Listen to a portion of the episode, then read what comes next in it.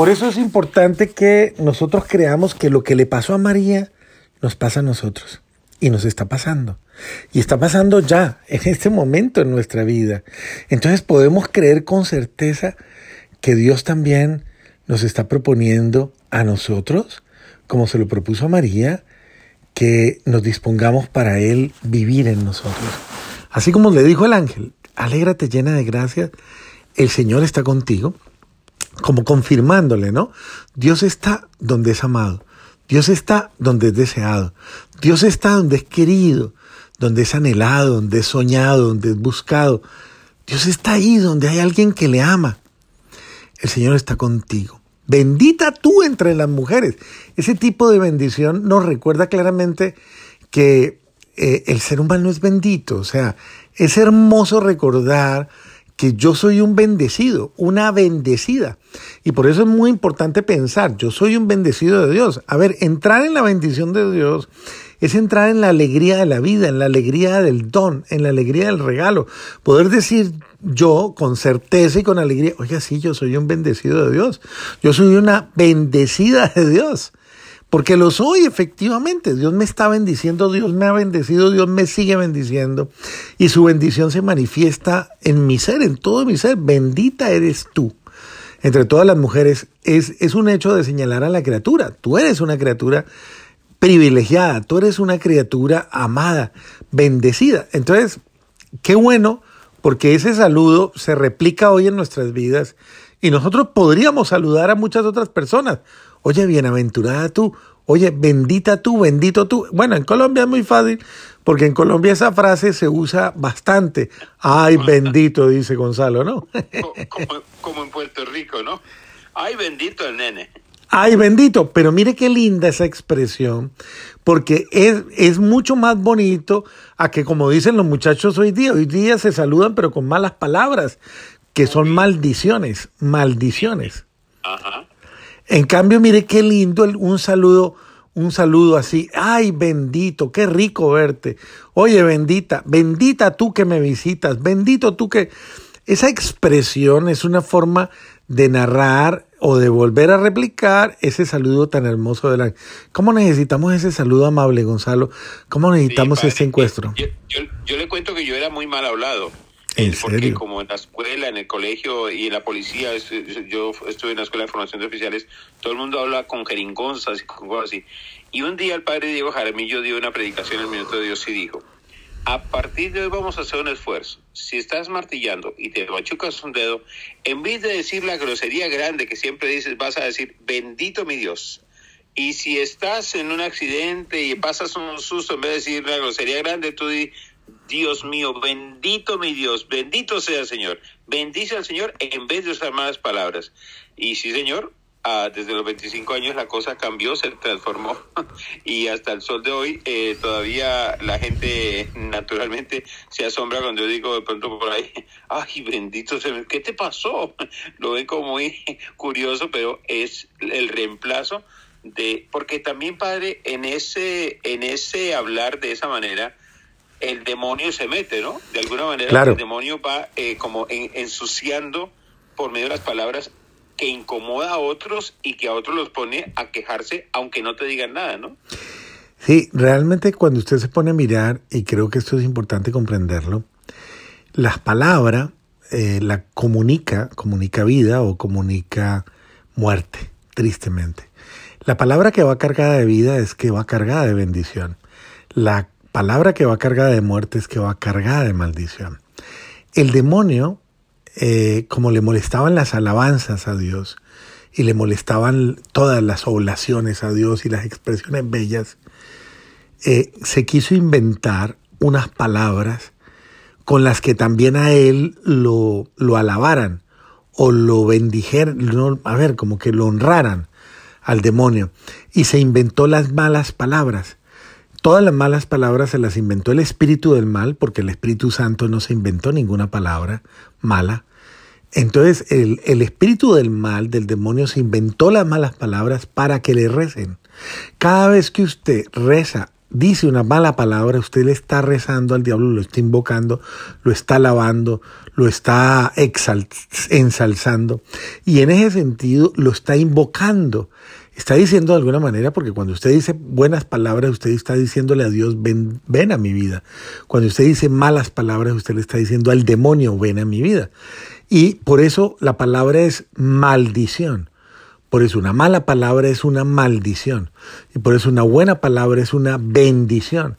Entonces, erradique las malas palabras, que son su maldición, y ponga de ahora en adelante las buenas palabras, que son su bendición. Esto es importante que todos lo entendamos. Ahora, yo quiero recordarles una cosa, ya que estamos hablando de ese encuentro de María con Isabel, que viene tan bonito también, y con el ángel bendita tú entre las mujeres y bendito el fruto de tu vientre Jesús. Esas palabras que dice el ángel y esas palabras que dice Isabel en los dos encuentros, en esos dos momentos tan privilegiados, eh, son, son palabras que, recuerdan la dignidad humana, recuerdan la alegría humana.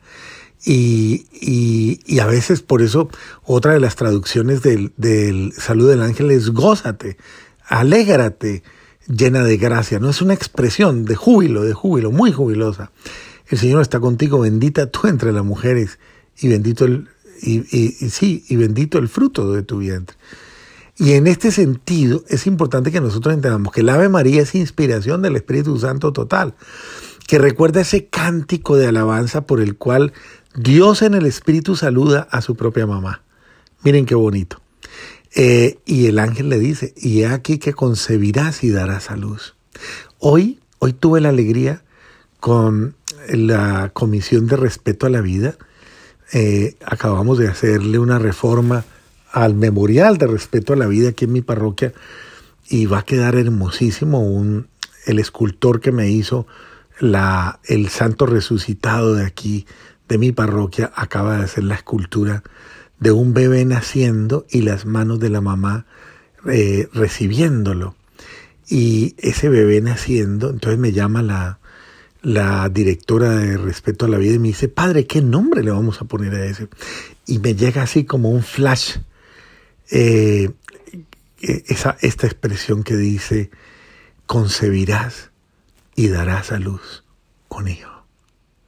Esas son las palabras del ángel la Virgen, concebirás y darás a luz un hijo. Y yo diría que es la palabra de Dios a toda mujer. Concebirás y darás a luz un hijo. Esa es la palabra provida. Esa es la palabra que defiende la vida. Y es el sentido de la apertura a la vida y a la voluntad divina. Porque es la voluntad divina la que hace el anuncio. Concebirás y darás a luz un hijo. Y en ese sentido pienso que eh, la Virgen María es la gran protagonista de la vida, la gran protagonista de la, de la alegría de la fecundación, porque es fecundada directamente por Dios. Impresionante, ¿no? La primera vez que una criatura humana recibe una gestación divina. Primera y única, ¿no? Obviamente. Pero en ella, obviamente, en, en, en virtud de la encarnación de María, entró en la, en, la, en la carne humana, entró en la vida humana, entró la bendición, entró la fecundación de Dios. Casi podríamos decir que Dios quiere, a réplica de lo que hizo en María, hacerlo también en nosotros. Es decir, Dios quiere dejarnos a nosotros, y voy a decir una frase con la que no se vayan a asustar, embarazados de Dios. Es decir, eh, fecundados por Dios. Y, no le tenga miedo a esto, no le tenga miedo a quedar embarazado de Dios, embarazada de Dios, es decir, fecundado por Dios en lo más íntimo y que entre todo su ser en un proceso de, gestación divina y de gravidez divina hasta que nazca en ti el Salvador, como, como nace en María. Y por eso es muy importante que todos y cada uno de nosotros tengamos en cuenta esto. Ante la invitación de Dios, ¿qué es lo que obra el milagro? El sí de María, el fiat. Acuérdese que María, eh, por gracia de Dios y por amor y por libre aceptación, se convierte en la madre del verbo encarnado de Dios. Verdad, el verdadero Dios y verdadero hombre, ¿no? Y por ese mismo acto o fiat, acuérdese, fiat. Hágase, quiere decir en latín, es el fiat. Fiat voluntas tua. Es muy lindo que se aprenda esa expresión. Fiat voluntas tua. Diga, hágase en mí según tu voluntad. Fiat.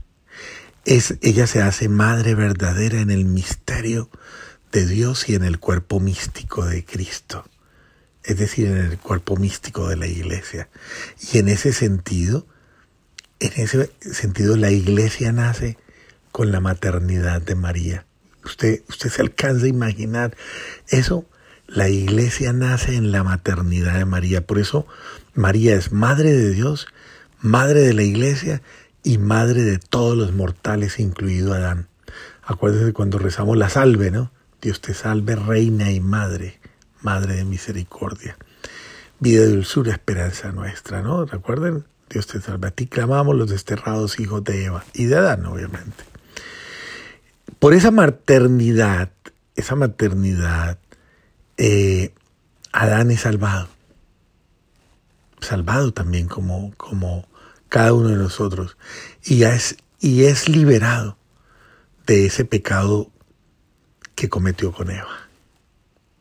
Es decir, imagínense, en virtud, en virtud del sí de María y en virtud de la maternidad de María, Adán tiene otra oportunidad. Mire lo que le estoy diciendo porque esto es muy importante, les estoy soltando una bien grande.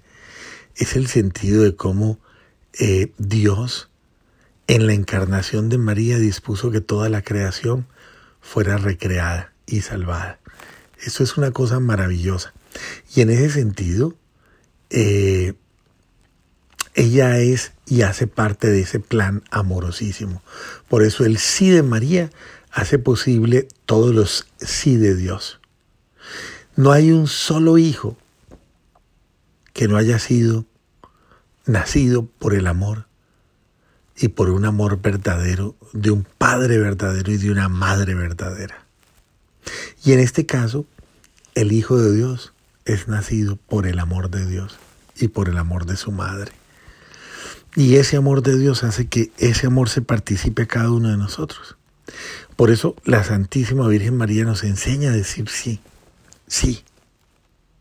Esto es bello, porque aprendemos con un sí a encarnar la maternidad de María. Y este sí abarca a todos, incluso a los que no podían ser redimidos. Eh, en toda la historia. Por eso en este sentido el sí de María hace, permite que se abra el vientre el vientre inmaculado para que se gesten las nuevas criaturas. Y absolutamente todos los vivientes, ¿no? Dentro de la existencia terrenal de la Madre de Dios. Es que está la mamá de Dios. Y ella encarna la existencia terrenal de, de los verdaderos hijos. Entonces, lo único que tenemos que es aceptar a María como mi mamá, mi mamacita. Y como mi mamita que es, dedicarle mi vida ofrecerle mi vida.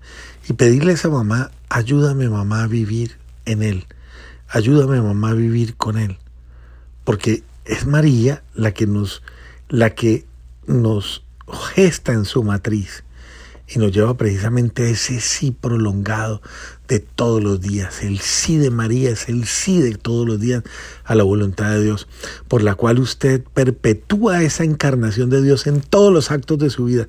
Cuando diga sí, diga sí, usted piense que le está diciendo sí a Dios.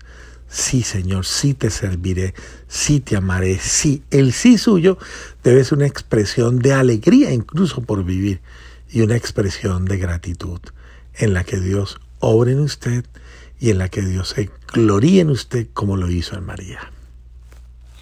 Mm, padre, eh, yo sé que estamos ya en la regla final, pero hay veces que las personas eh, ven a María como un ícono, pero no, no la perciben como la persona que había sufrido. Porque ella, como todo el pueblo real, sufrió la violencia que producían los sistemas políticos de la época. El problema económico de la, del cobre, de los impuestos que ponían todo el mundo a correr, los problemas sociales, los problemas religiosos, que había varios problemas religiosos cuando uno estudia en la cultura de la época. Y cuando ella dice, cuando ella expresa ese, ese júbilo, ¿no? Esa alabanza, Señor, ese es magnífica, como que ella también está haciéndose vocera de todos los que han sufrido, ¿no? El Señor ha hecho en mí maravillas, o sea, a veces uno, uno de pobre cristiano, cuando algo pasa muy especial en, en la vida de uno, ¿no? no sé, un hijo se gradúa, uno se gana, no sé, un premio, un puesto, una distinción, uno queda tan gozoso, tan contento, uno está en una celebración y es una fiesta tan grande que toda la parroquia funcionó, y cuando uno se acuesta, oh, la verdad que has hecho maravillas, Señor, has hecho maravillas, el Señor ha estado grande con nosotros, de alguna manera, ella es vocera de, esos hombres y de esas mujeres de esa época que también están cargando sufrimientos muy duros, aunque a uno no le parezca, Padre Fernando. Sí, sí, sí, sí, sí.